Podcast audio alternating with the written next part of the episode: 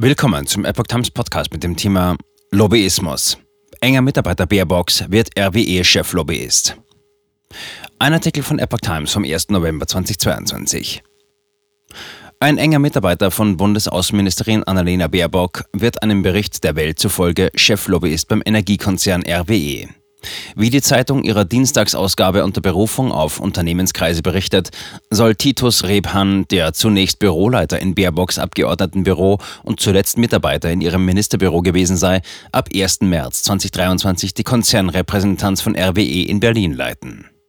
Baerbock hatte Rebhahn demnach zunächst aus ihrem Abgeordnetenbüro im Bundestag ins Auswärtige Amt mitgebracht. Die Stelle als Leiter der Berliner Repräsentanz habe RWE im vergangenen Sommer ausgeschrieben. Der Welt zufolge hatte sich Rebhahn selbst auf die Stelle beworben.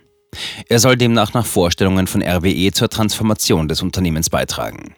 Rebhan ließ sich nach Weltangaben Mitte Oktober von seiner bisherigen Funktion im Auswärtigen Amt freistellen. Das Auswärtige Amt zitiert die Zeitung mit der Aussage, Rebhan habe dort keine beruflichen Kontakte mit RWE gehabt und an keinerlei Vorhaben mit direktem Bezug zu RWE mitgewirkt.